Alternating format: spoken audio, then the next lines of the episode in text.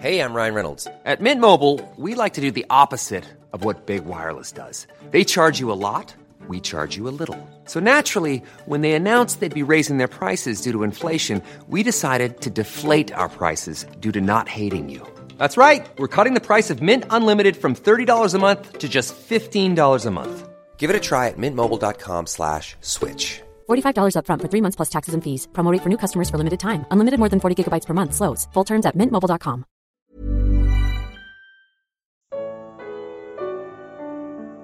Você sente prazer quando escuta a palavra de Deus. Salmo 119. Comentário de Mari Persona. Eu tinha em casa uma, umas fitas cassete, gravações dos meus filhos quando eram pequenininhos, a gente brincando, dando risada, eles cantando corinhos. Eu até mandei digitalizar para deixar em, em CD agora. E, e, é precioso aquilo. Naquele tempo não existia tanta facilidade como existe hoje de gravar vídeos, essas coisas. E é precioso quando eu escuto aquilo, porque é a voz dos meus filhos, pequenos, é uma coisa que faz lembrar muitas coisas. Mas para uma pessoa que não seja da família, aquilo ali não tem valor algum. Vai ver crianças rindo, brincando, cantando, vai achar normal, como a gente acha qualquer criança de, eh, de outros, filhos de outros, né? Acha engraçadinho tal, mas não tem muita, muita importância. Como tem para os pais, porque é a voz deles, a voz dos nossos filhos. Aqui no versículo 139, o meu zelo me consumiu, porque os meus inimigos se esqueceram da tua palavra. A tua palavra é muito pura, por isso o teu servo a ama. Apenas um que conhece a Deus vai valorizar a palavra de Deus. Deus um dia gravou, registrou a sua palavra de uma forma muito mais indelével do que qualquer fita cassete ou gravação digital.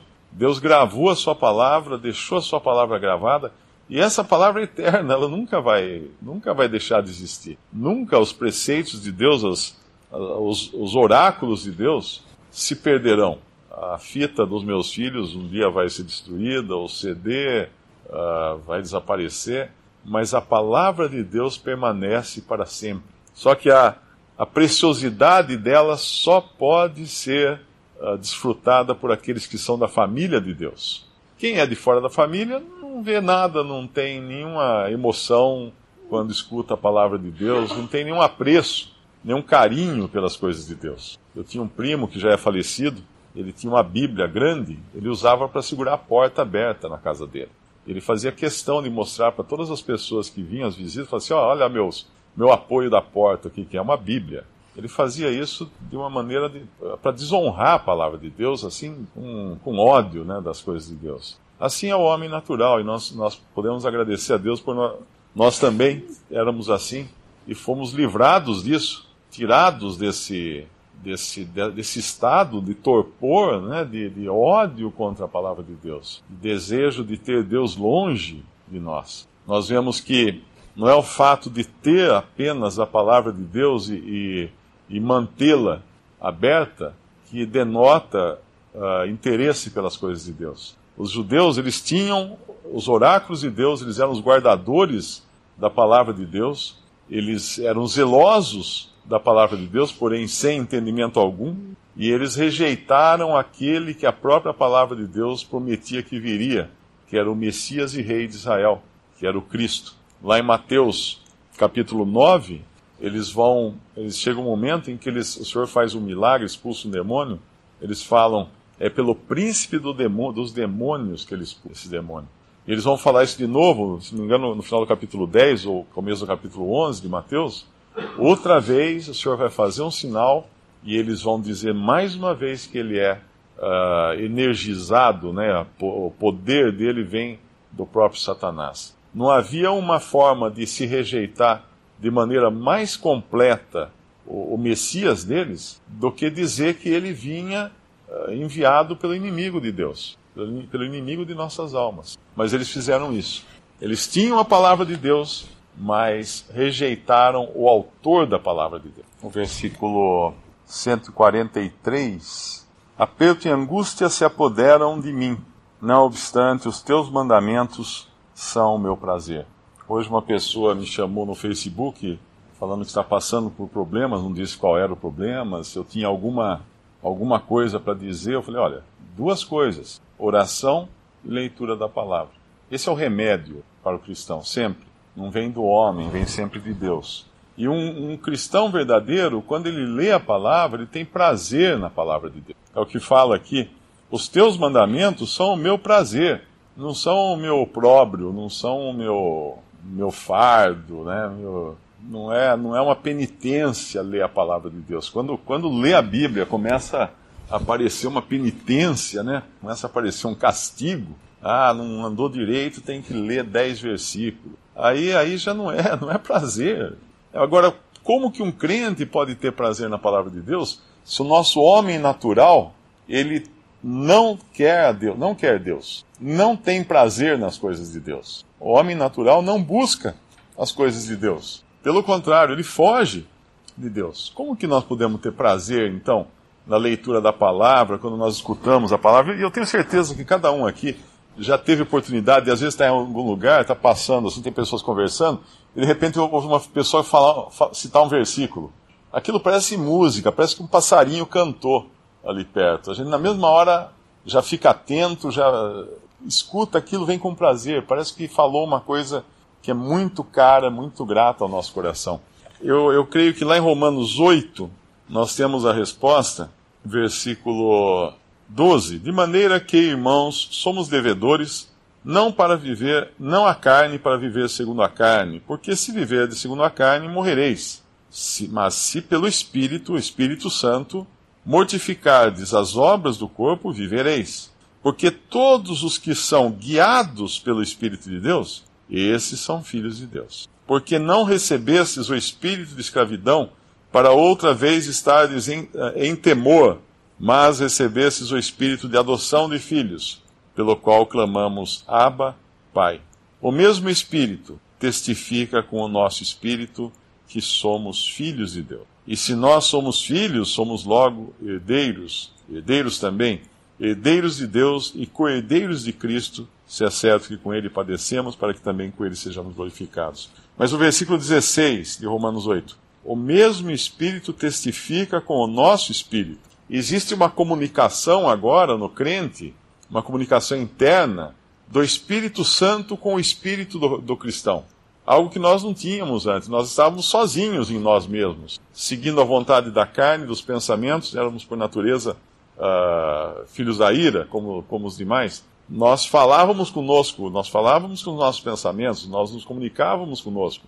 Mas agora tem mais alguém aqui na, que entrou em nós. Essa comunicação agora foi ampliada, é uma comunicação com o Espírito de Deus. O Espírito testifica com o nosso Espírito. Isso nós não tínhamos. Então, quando nós escutamos a palavra de Deus, o Espírito Santo em nós se alegra daqui, com aquilo. Porque Ele é o autor. Ele é o autor. Nós levamos em nós o autor da palavra de Deus, que é o Espírito Santo.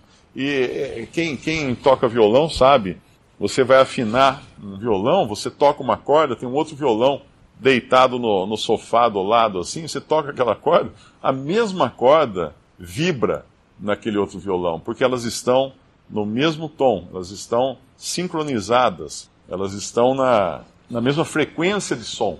Por isso que elas, as duas vibram, igualmente vibram.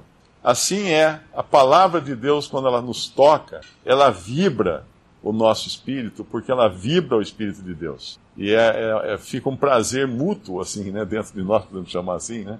Porque nós temos o espírito de Deus. Isso que diferencia um salvo de um perdido. Nessa dispensação, os salvos têm o espírito de Deus. Eles têm em si algo que vibra, algo que é consoante aos pensamentos de Deus.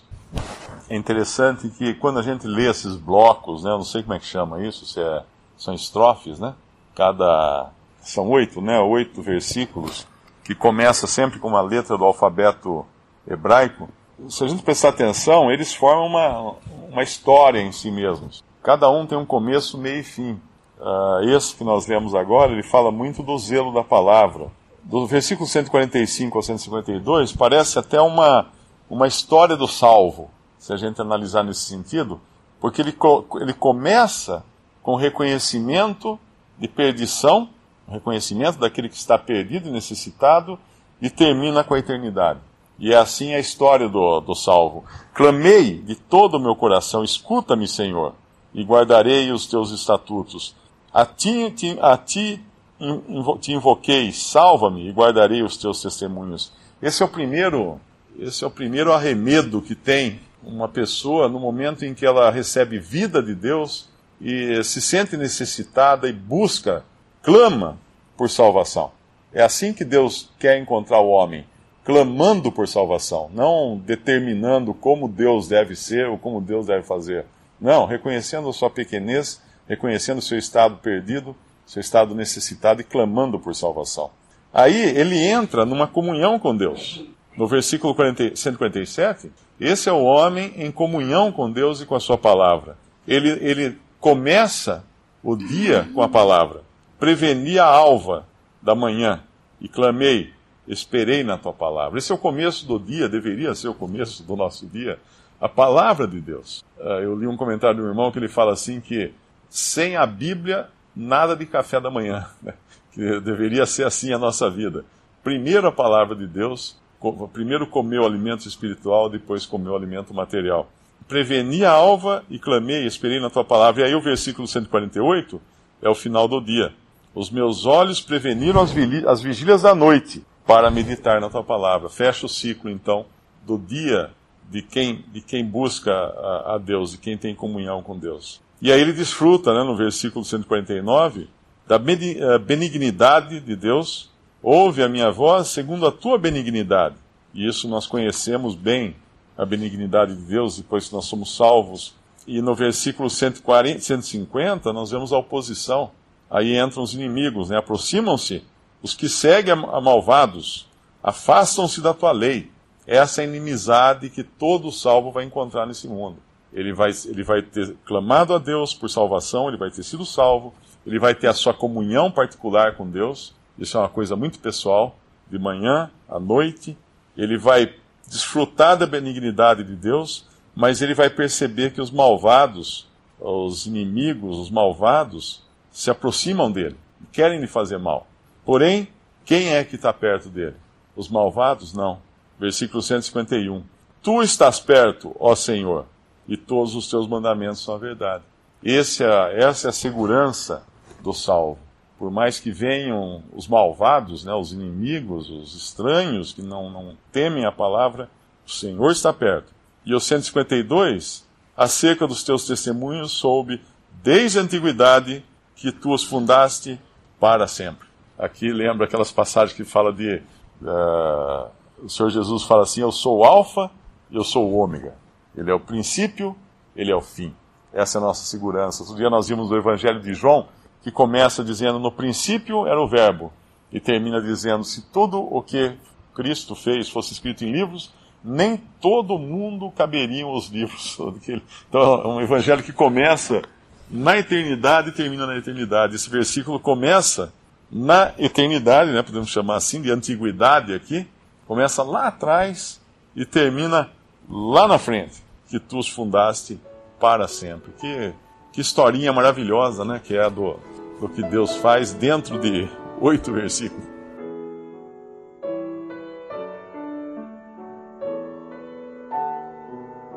Visite respondi.com.br. Visite também 3minutos.net.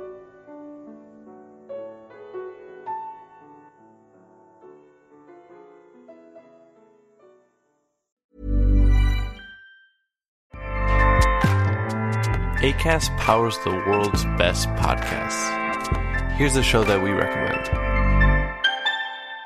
The Real Housewives is a guilty pleasure for most, but if you're looking to not feel guilty about that pleasure, tune in to Everything Iconic with me, Danny Pellegrino, where I break down all the messy moments and behind the scenes antics of Bravo's popular franchise. And on Everything Iconic, I also interview celebrity guests like Kelly Ripa, Kiki Palmer, Drew Barrymore, Cameron Diaz, and more about their guilty pleasures, their past work, and so much more. So if you're pop culture obsessed and find yourself watching way too much reality TV like me, tune into Everything Iconic with Danny Pellegrino, wherever you listen to podcasts. ACAST helps creators launch, grow, and monetize their podcasts everywhere. ACAST.com.